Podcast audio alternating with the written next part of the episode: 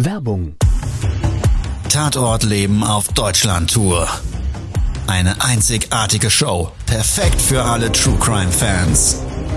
Erlebe echte Tatortgeschichten, spannend erzählt von Marcel Engel, Deutschlands bekanntester Tatortreiniger. Erfahre, was Marcel von den Toten lernen konnte, bei über 15.000 Tatorten. Tatort Leben live, auch in deiner Nähe. Jetzt Tickets sichern.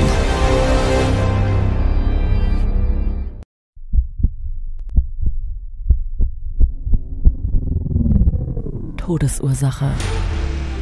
Der Podcast mit Tatortreiniger Marcel Engel. Es wird immer mal wieder in meinem Podcast vorkommen, dass wir sehr tief in das Geschehen eintauchen.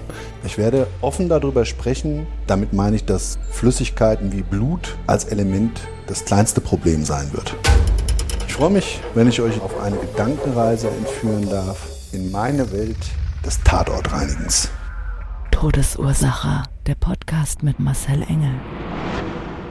Herzlich willkommen bei meinem Podcast Todesursache. Hier ist der Tatortreiniger Marcel Engel. Wir haben heute in der heutigen Folge ein Thema, das dreht sich um den Mensch als solches, um die Optik, um sein Äußeres, aber auch um sein Inneres. Du schaust vielen Menschen ins Gesicht, aber halt nicht hinter die Stirn. Dazu würde ich heute gerne euch eine spannende Geschichte erzählen.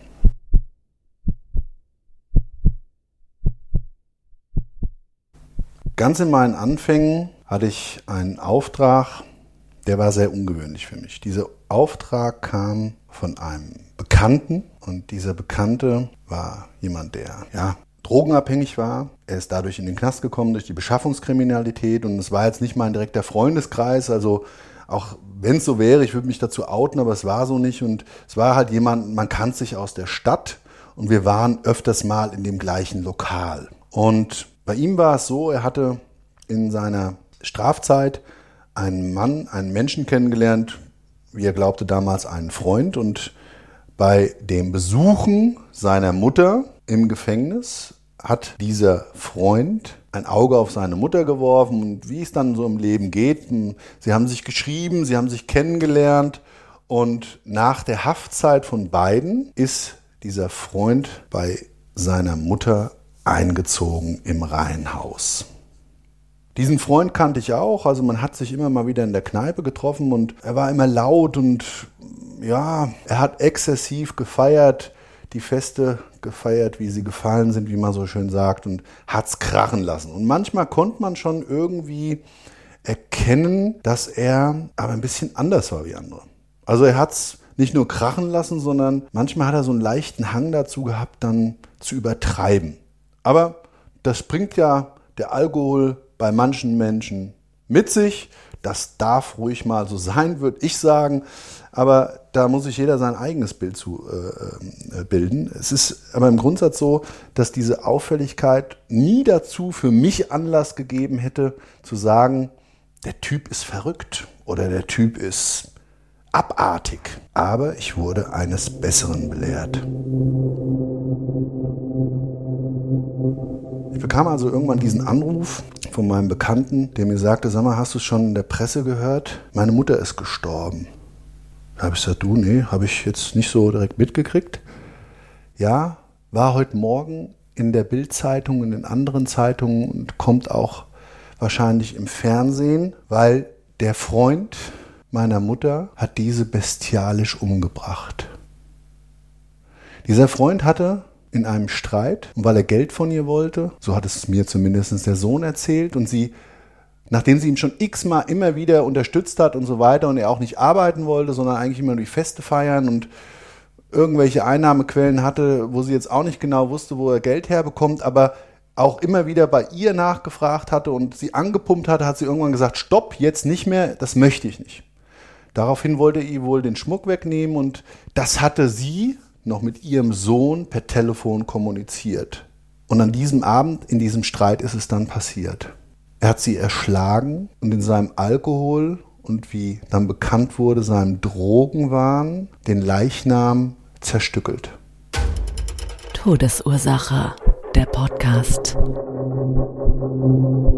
Der Tatort. Wir hatten dann meinen Bekannten auf seinen Wunsch hin bei der Leichenfundortbereinigung dieses Tatortes mitgenommen. Er wollte unbedingt mitten das Haus und hat gesagt, ich verkrafte das schon. Und somit haben wir dann gemeinsam vor Ort diesen Tatort begangen. Man sollte jetzt denken, dass anhand dessen, was ich als Geschehnis erzählt habe, dass es ein besonders extremer Leichenfundort war. Und ich muss sagen, nein, so war es nicht.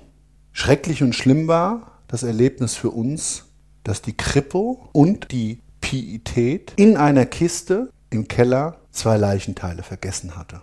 Das ist eine Sache, die ist bei mir noch hängen geblieben. Das war das erste Mal, dass ich sowas erleben musste und das war extrem verstörend für mich, weil im Grunde genommen war auch noch mein Bekannter da. Ich wusste überhaupt nicht, wie ich in der Situation damit umgehen soll. Aber bei dem Reinigen habe ich noch viel mehr über den Freund seiner Mutter erfahren durch meinen Bekannten. Er hat mir sehr detailliert erzählt, wie sich aus dieser Brieffreundschaft heraus diese Liebe bei ihr und vielleicht auch Liebe bei ihm entwickelt hat und wie die zwei zusammengelebt haben und eigentlich für keinen erkennbar war von außen, dass er ein ganz anderer Mensch von innen ist. Dass er über sein Alkohol und seinen Drogenwahn hinaus ja irgendwo in seiner innersten Kommunikation ein Mörder war. Und selbst wenn wir vielleicht mal denken, ah, das Schwein, den würde ich am liebsten auch mal den Hals rumdrehen, ist vielleicht eine solche Reaktion noch was ganz Natürliches, in einer Wut so zu reagieren, aber tatsächlich ins Handeln zu kommen, ist schon sehr extrem. Todesursache, der Podcast. Der Profiler. Ich habe damals für mich, da ich diesen Menschen ja selber kannte und in verschiedenen Lebenssituationen gesehen habe, innerlich gedacht, sag mal, kannst du dich so getäuscht haben? Ich hätte niemals als Mörder für mich identifizieren können. Also, na klar, er war vielleicht ein bisschen extremer, aber doch niemals ein Mörder und dann so ein bestialischer. Und als ich so diese Kommunikation mit mir hatte, habe ich mir gedacht, Mensch, Du, also wer weiß, wer so alles auf der Straße rumläuft. Und jetzt mal ganz ehrlich, schauen wir mal in die Medien und gucken mal, wer dann die vermeintlichen Täter sind. Oftmals ist es so, dass wir ein ganz anderes Bild von solchen Menschen haben. Zumindest geht es mir so. Da steht dann, ein hageres Kerlchen, was in irgendeiner Form vielleicht eine schlimme Kindheit hat und ist ein Serienmörder. Oder andere Geschichten und andere Menschen, die gleichwohl dasselbe Bild geben. Also Personen, denen man niemals zutrauen würde, eine solche Tat zu begehen. Und völlig egal, ob es ein Mord ist oder ein Betrug oder irgendwas anderes. Und wenn ihr euch jetzt mal fragt, habt ihr das auch schon mal so gehabt? So ein komisches Gefühl, wo man sich gesagt hat, na, könnte sein, aber irgendwie, nee, irgendwie doch nicht. Also komischer Typ. Und ich habe für mich mitgenommen, dass das Äußere eines Menschen natürlich nichts über sein Inneres aussagt, aber vielmehr wir den Mensch als solches immer nur ins Gesicht schauen können. In sein Seelenleben nehmen wir nie wirklich Einblick, außer es ist jemand, der uns am Herzen liegt.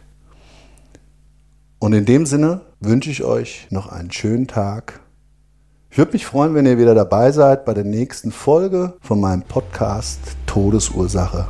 Liebe Grüße, euer Marcel. Das war's schon mit der neuen Folge von Todesursache, der Podcast mit Marcel Engel, Kopf einer eigenen Spezialreinheit und Tatortreiniger bei mehr als 12.000 Orten auf der ganzen Welt. Was kann Marcel für dich bereinigen? Jederzeit. Weltweit. Melde dich oder klick dich einfach mal durch auf marcelengel.com. Empathisch, tiefgründig, ehrlich. Todesursache lässt dich garantiert nicht kalt. Seid dabei, ich freue mich. Abonniere die Staffel und du kommst für keine Folge zu spät.